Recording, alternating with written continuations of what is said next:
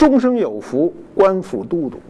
我们讲讲生肖啊，子鼠、丑牛、寅虎、卯兔、辰龙、巳蛇、午马、未羊、申猴、酉鸡、戌狗、亥猪。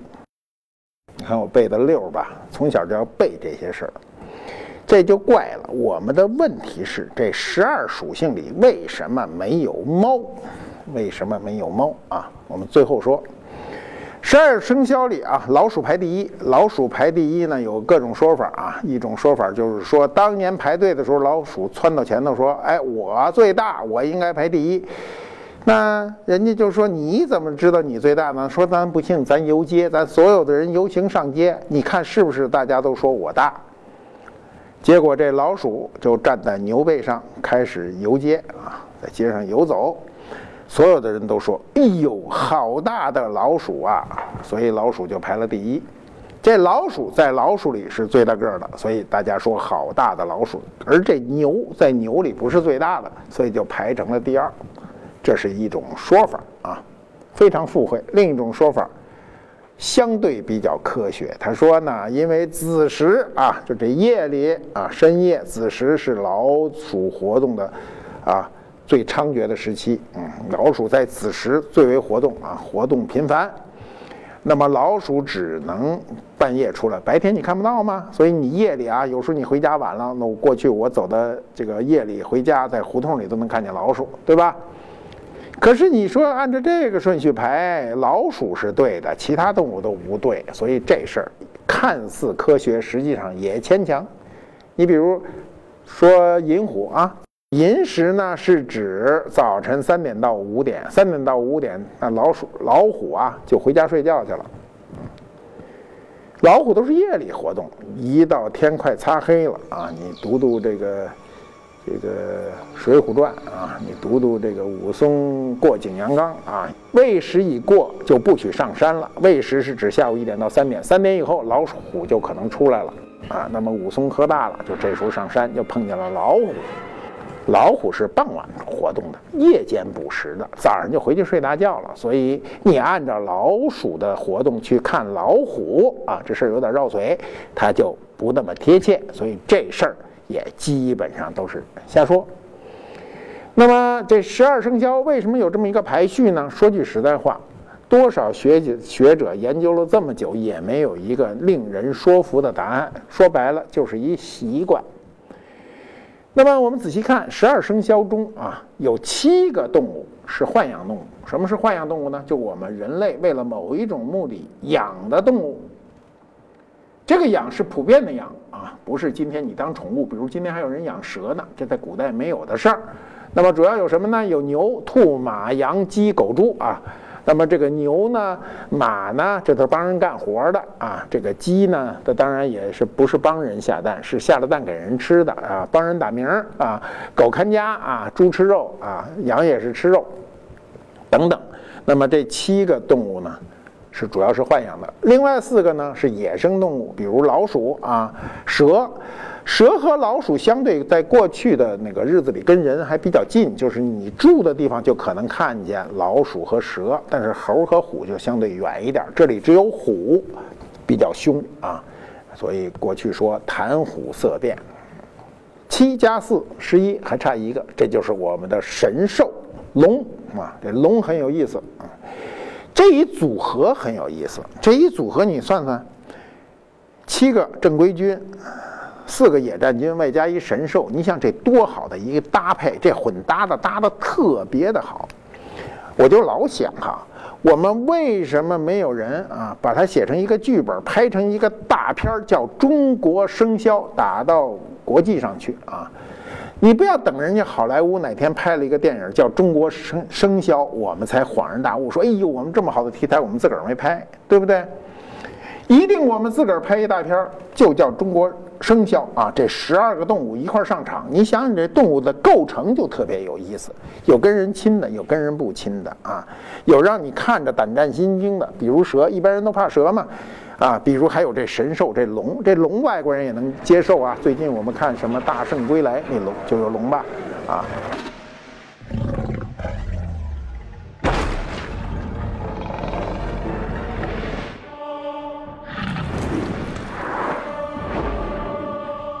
你看看人家的电影，最近有个电影拍的不错啊，我看了，叫《疯狂的动物城》，好看。它最好看的是什么呢？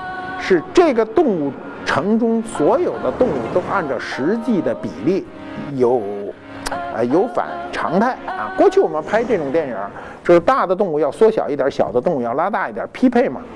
可现在不行，兔子就这么大，那小鼹鼠就这么大，那长颈鹿那么高，所以在电影中的表现当中非常困难。但由于这个困难呢，反而显得非常好看。你比如兔子跟狮子啊，互相一打拳，那个感觉非常的好。所以我们就应该发挥我们的想象啊，中国人的想象啊。实在不行，你们来找我啊，谁想编剧本的来找我啊，编一个电影，编一个中国人的动画大片，就叫中国生肖啊。我们从古讲到今，那么十二生肖，我们历史上什么时候就有了呢？有一种说法，《诗经》上就有了，《诗诗经》上有这样的话，叫“吉日庚午，吉差我马”。啊，庚午吉日的时辰好，是跃马出猎的好日子啊，所以午和马就对应了。那么这个说法啊，多多少少有一点牵强啊。不管它牵强不牵强，午马是对上了。那么在战国后期，嗯。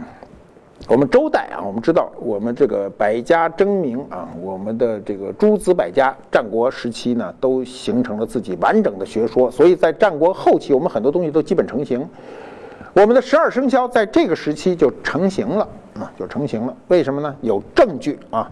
一九七五年在湖北啊，这个云梦睡虎地出土了秦简，就是秦朝啊秦国的简。它进一步就证明，因为秦简上都是文字啊，这个是无懈可击啊，证明了春秋前后啊就就存在了这个十二生肖。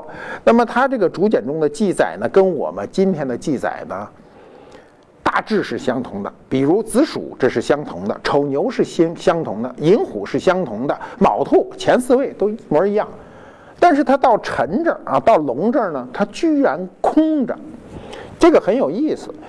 我们这个“龙”这个字啊，我们“龙”的概念实际上是汉唐以后逐渐形成的。真正完整的形成龙的概念，包括形象，都是宋以后的事儿。越往后来的龙就越像龙，越往前的龙就越像兽。这是我过去讲过的。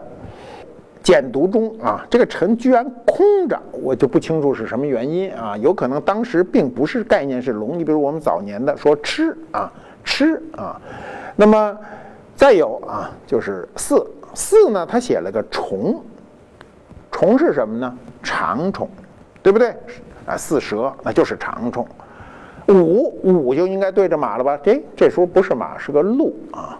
那么下面呢，未应该对着羊了吧？它倒对着马了。然后呢，申呢就对着是猿啊，猿猴，猿猴是一回事儿啊。酉就对着鸡，这都是一回事儿。那么它在。虚的时候，它应该对狗的时候，它倒对着一老羊。奇怪，这羊还有年龄，叫老羊啊？那亥还是猪？这里呢，只多了一个鹿，少了一个狗。后来在这个历史的进程当中呢，就调整过来了。由此可以准确的判断，春秋时期啊，我们的生肖文化就逐渐的萌起。战国时期就基本上完成。它基于什么原因萌起呢？我们下面说。那么在秦朝的时候呢，有简牍嘛，基本就确立了。那么到了汉朝就很普遍了。我们古代啊，就是百姓非常，就老百姓啊，非常崇拜这种动物。为什么崇拜动物呢？是因为我们对大自然中的认知是有有限度的，没有我们今天科技的东西。比如今天一个孩子生下来，他所接触的一切都是百年以来科技成果，对不对？过去没有，那他生下来就是他的母亲，然后就是一个基本的食宿情况，然后你看不到飞机、火车、汽车、电脑，所有现代东西你都看不到，所以你看到的都是自然界中的东西。偶然看到动物了，动物你不可认知的地方，比如它神秘啊，它看不见它啊，比如它很鬼鬼祟祟，比如黄鼠狼啊，比如有的动物有这个极大的这个能力，比如它跳得很高，飞得很远啊，这些呢都会有图腾的情节。比如我们的少数民族，比如我们的蒙古族啊、维吾尔族啊、藏族呢，都有十二寿法纪年，跟我们的这种生肖呢大同小异。这种图腾的情节呢，它显然就必须与我们的古代纪年天干地支呢联系起来，用于计时，对吧？那么天干地支，我们最古老的一种纪年方法，一直运用到今天。天干是什么呢？甲乙丙丁戊己庚辛壬癸。地支是什么呢？子丑寅卯辰巳午未申酉戌亥。那么十和十二，它要构成一个基本单位，这个基本单位呢，就叫最小公倍数。这是一个科学的表达。你学数学一定要学到这个啊，最小公倍数。这两个，这两个人数字一定有一个最小的公倍数，这就是六十。所以古人呐，寿命短。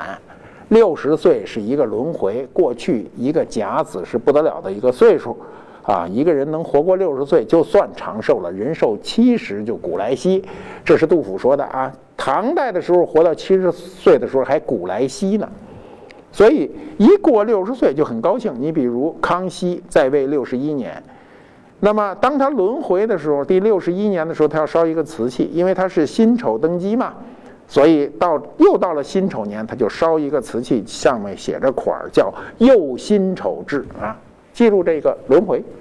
那么我们这种生肖啊，生肖从一开始小时候叫记啊，我不知道现在孩子能不能背这个生肖。所以我有儿子的时候，我就教他呀，教他生肖啊。怎么教啊？很容易教。儿子，你爸属羊，对吧？记住了啊！你爸这岁数的就是属羊，你属猪啊，这个很明白。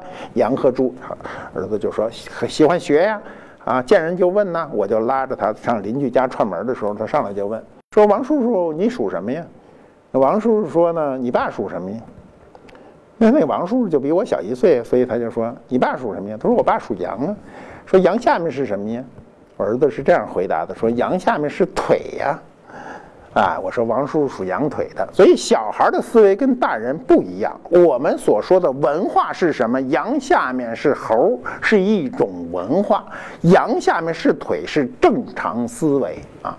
我们关于生肖呢，其实这个每个人对自己的生肖相对来说都比较敏感。比如，呃，我们有的人啊，就是对自己的生肖的动物都有一种。”莫名其妙的亲情啊！你比如有的人属狗，就说我得对狗好，对不对？啊，有的人属猪，我就喜欢猪啊。你比如有的这个这个人属蛇，他老说我最恨这吃蛇肉的了啊。对，它是一种朴素的一种文化情感。这种朴素的文化情感不是普通的老百姓有，皇上也有啊。比如我们的宋徽宗，徽宗是中国历史上。这个艺术造诣最高的皇上，没有一个皇上的艺术造诣能超过他。自创一个书体，只要能自创书体的人都是不得了的人。因为中国历史上能自创一个书写风格的人，掰的手指头就数光了，就这些人，对不对？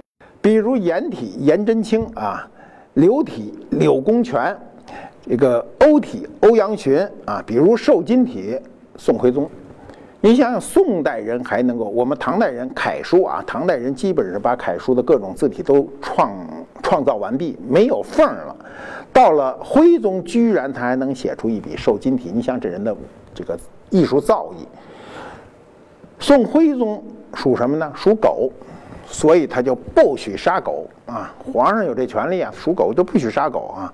明朝初年，朱元璋啊。这个朱元璋姓朱嘛，所以呢，民间就有一个说法，说他呢忌讳杀猪之类的说法，吃猪都不行。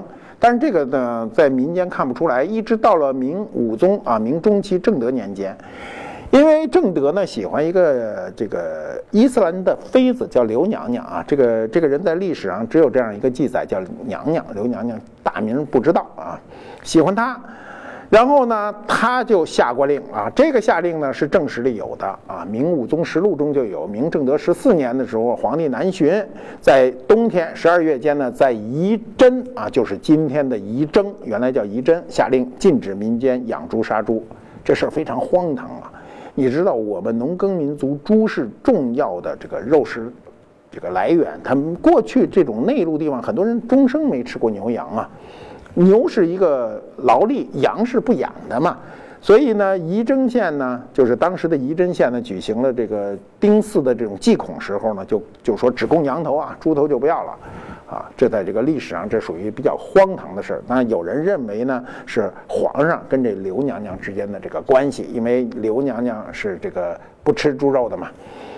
那么我们为什么形成了这种生肖文化，而没有形成星座文化？对吧？中国人都是讲生肖，西方人都讲星座。今天现在的孩子们特别愿意谈星座，老问我你什么星座的呀？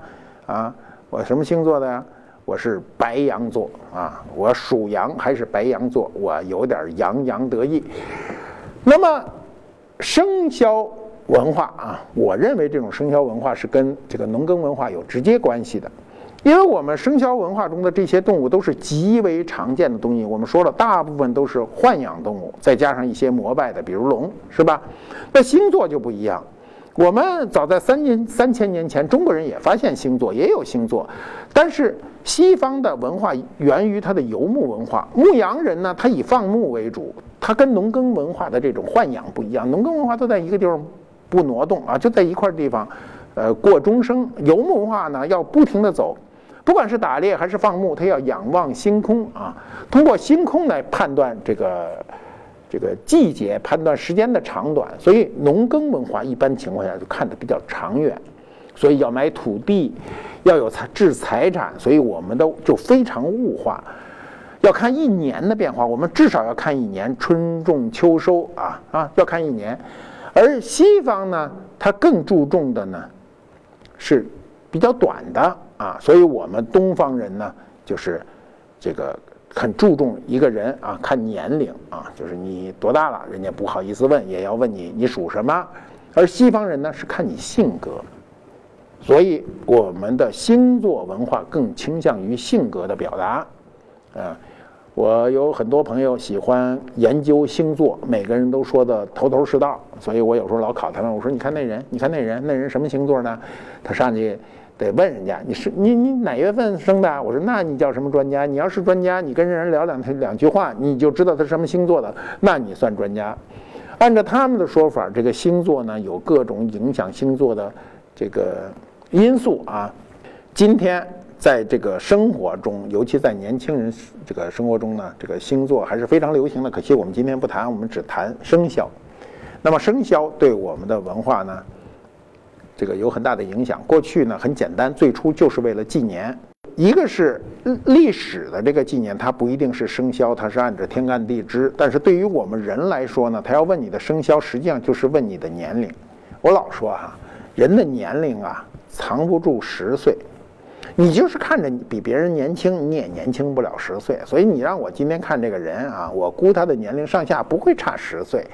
所以我有时候看到说某某某某影星哈，也不是几十岁了，五六十岁了还宛如少女。我说他是真没见过少女，少女一定不是那个样子。你怎么把皮儿拉紧了？你怎么做年轻状？您那动作就不行了。小孩的动作啊，跟大人的动作；少女的动作跟老太婆的动作是完全不一样的。您到哪岁就说哪岁的事儿。是吧？甭管你多么想年轻，我也想年轻啊！我也想回到二十岁，我是不可能的。所以过去的媒婆一来，先问你属相，他这个属相还真不是打听你年龄，他最重要的是看你属相之间是不是有禁忌。过去我们说这叫迷信啊，比如有这样的顺口溜，叫“白马犯青牛，羊鼠一旦休；蛇虎如刀错，龙兔泪交流；金鸡怕玉犬，诸侯不到头。”信不信由你自己，信就有，不信就就无嘛。你比如他说啊，蛇虎如刀错，也有说龙虎如刀错的啊。白马犯青牛，就是属马的跟牛的不能搁一块儿，是吧？他怎么犯？过去还说猫狗天敌呢，我现在经常看那个小片儿里都猫狗搂着睡觉，这都可能。所以这些属性之间的相克呢？基本上啊是没有道理的，但是它会有文化心理的影响。比如有时候有的老人啊说这个自己的子女啊被相爱啊，或者是被媒婆拉在一起，或者被我们现在的那些相恋网站弄在一起，一打听属相啊，跟我们传统的文化冲突。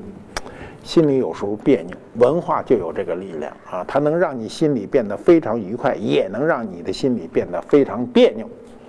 我们早年啊，去乡下，我有一个很强烈的感受，在农村所有的人都特别在意属相，而城市的人一般都不这样。所以农村的人打听你，没有人问你你多大了，都是上来就问你属什么呀，对不对？没有人问你多大岁数。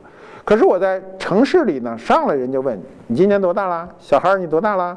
啊，人家说我十五了，我十六了，都说说自己的年龄。农村人呢就更注重这种文化的传承。我们今天啊，你说迷信不迷信？我先告诉你们，我们十二生肖理论上讲，我们每生十二个人就应该占满了十二生肖，对不对？我们中国十三亿五千万人里，每个属性里应该有一亿一千万。多一点儿啊，一亿一千万多一点儿，平均的嘛，对吧？但是今天有点人为的因素，比如我们的鼠年、龙年、猴年、猪年，这宝宝就生得多啊，羊年就特别少啊，就是过去都说这个腊月羊不好啊，属羊的不好，尤其女的属羊的不好，叫什么腊月羊守空房啊，十羊九不全，一拳坐殿前啊。一到属羊的啊，去年属羊年吧，去年宝宝生的少。马年的时候啊，杜蕾斯的避孕套卖的多啊，不能让这羊年怀上啊，所以马年人家生意就好。哎，去年啊，羊年啊，我们知道怀孕啊，怀胎得十个月啊，羊年啊，一过了夏季，这避孕套就卖的没那么多了，人就忙着赶紧到鼠年生孩子。这都是我们的一种文化心理啊！你急死那些公司啊，那些给你制造工具的公司，你一会儿多一会儿少，饥一顿饱一顿，这事儿不太好。你说属羊的不好，尤其属羊的女子不好，那分你怎么说啊？我们举一个极端的例子，慈禧太后，慈禧啊，这个十羊九不全啊，这话就是清末才流行起来的。慈禧太后属羊嘛。所以人家就编排她说十羊九不全啊，慈禧太后这老太太啊，当年也是年轻的小姑娘。你说她生活好不好？第一，人嫁一皇上；第二，人生一皇上；第三，人还立了俩皇上。自己虽然没当皇上，这权力比皇上还大。慈禧太后啊，执政四十八年。你想想，我们执政四十八年有多长呢？中国历史上当皇帝超过这个岁数的啊，不是这个岁数，超过这个年限的，一共有最长的康熙六十一年，他孙子乾隆六十年。那么，呃，汉武帝啊五十四年，在下面有两个四十八年的，一个是梁武帝，一个是明万历皇帝，万万历四十八年。那么你看看他前面就五个人，还有四两个人跟他并列，等于是四十八年的有仨人啊，并列第四名。前面六十一年、六十年、五十四年就仨皇帝。你看人家的运气啊，自个儿不是正宫啊，不是正宫娘娘啊，生一儿子。母凭子贵，正宫娘娘不生啊！正宫娘娘生仨儿子，跟你你有啥关系？什么关系都没有。历史上记不记你都另说了，不读史的人都找不着你，对吧？如果你生一女儿呢，这历史就彻底改写。人就是得有这本事，人就这辈子就一枪一枪打中一十环。你看慈禧啊，十九岁的时候父亲去世，二十六岁的时候丈夫去世，四十岁的时候儿子去世。要从这角度讲。过去是命硬啊，从这个角度上讲，就非常的不幸福，才有了十羊九不全之说。那么，我想就是像慈禧这样的人，如果作为一个女性属羊的范本，应该是活的已经非常好了。在这种风雨飘摇的这个我们的帝制社会的最后时期，还执政四十八年，能跟他媲美的啊，能跟他抗衡的，也就是以武则天了。那么历史上属羊的名人多了啊，有名的人，我们想想，创造过贞观之治啊，唐太宗啊，努尔哈赤，开国皇帝啊，再有我们晚清的李鸿章啊，曾国藩呐，这都属羊，属羊没有什么不好的。那么你忌讳这种羊年生子啊，那么我觉得就没有道理。那我们由于啊，由于这种羊年不喜欢天子是吧，导致社会资源呢？非常不均衡，导致社会的竞争畸形啊，所以一到这个什么鼠年呐、龙年、猴年呐，扎堆生子以后，到六年以后一上学，学校变得非常紧张；而羊年以后的那个孩子上学就变得比较宽松。所以这个资源呐，一定要平衡，只有平衡才不能浪费。我们说了半天了，还没说一开始那问题呢。这个问题就是说，十二生肖里为什么没有猫？啊，猫跟人类非常亲，对不对？理论上讲，它是一个可以入室的宠物。我们过去很多宠物基本上还不入室呢。你比如牛啊、马呀、猪啊、羊啊，它不入室。就算过去比较宽松，也就是鸡进来，鸭子都很少进来啊。鸭子也不是属性啊。那么为什么呢？很简单。猫，中国人豢养它已经是非常晚的一件事情，推测是南北朝时期依赖于佛教这条道路进入中国的，所以早期的猫一定是这个寺院豢养它。有没有证据呢？有证据啊，我们可以说证据。我们在这之前的所有的文物中看不到猫的形象，在文字记载中也没有。你们有机会去西安，一定到这个汉景帝这个汉阳陵的这个墓葬那儿去看看，它出土了大量的动物。比如牛、马、羊、猪、狗、鸡、鸭，所有人类豢养的东西都有，甚至有鱼，但它就没有猫。我们在其他的文物中啊，根本找不到这个猫的形象。所以你想想，在战国时期，我们的十二生肖就形成了，但那时候猫并没有进，就是我们说的猫是指人工饲养的猫，并没有从埃及引进中国，所以中国人没有见过猫，没有养过猫。所以就没有猫这个概念，所以十二生肖中就没有猫，就这么简单。那么还有一个证据啊，你们如果有机会去读读唐诗，我们有机会再给你详细的讲。唐诗五万首，唐诗中直接写到猫的大概就三首，三首中两个还是和尚写的，可以证明从侧面证明它跟佛教有关。但是到了宋以后啊，就多了。你像唐朝啊，李白、杜甫、白居易这样的大诗人都没有写过，但是到了宋朝，你像黄庭坚就写过写过“养得狸奴立战功”，说的就是猫。比如秦观就写过“雪猫细扑”。风花影啊，写的非常美啊，写的都是猫。宋代以后，绘画中大量的猫的形象就出现了。嗯，元代啊，张国宾有非常著名的一句话叫“莫道出家变受戒，哪个猫儿不吃腥”，这句俗语流传最广。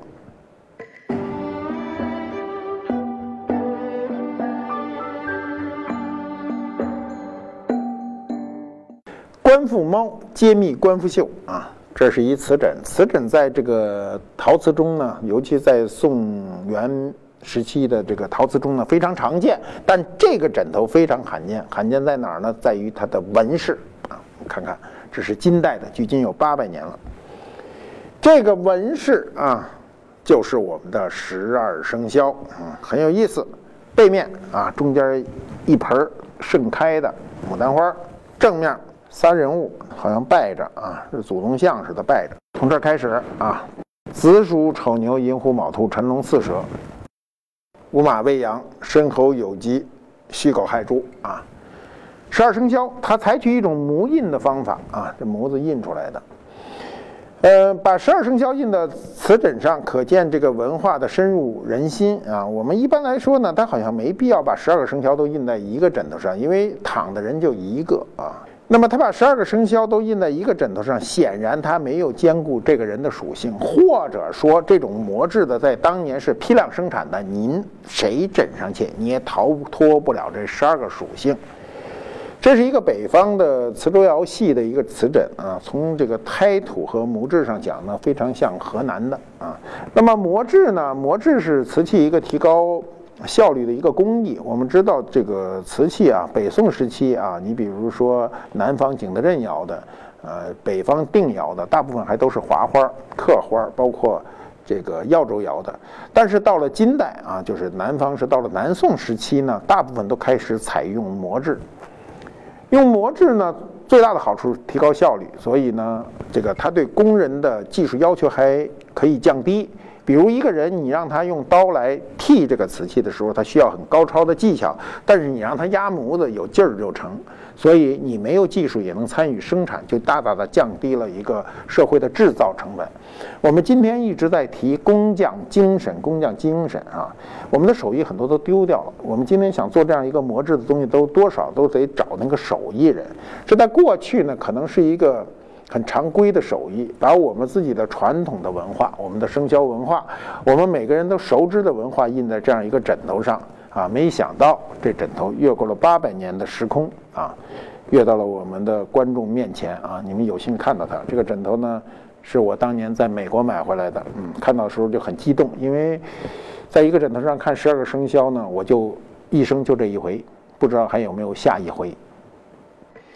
喜欢观复都督的朋友们，欢迎点击蓝色订阅按钮，以后每次更新会有提醒。你也可以扫描。二维码关注我们的微信公众号，订阅我们节目的粉丝，我们会不定期的赠送观复博物馆的礼物，祝你好运。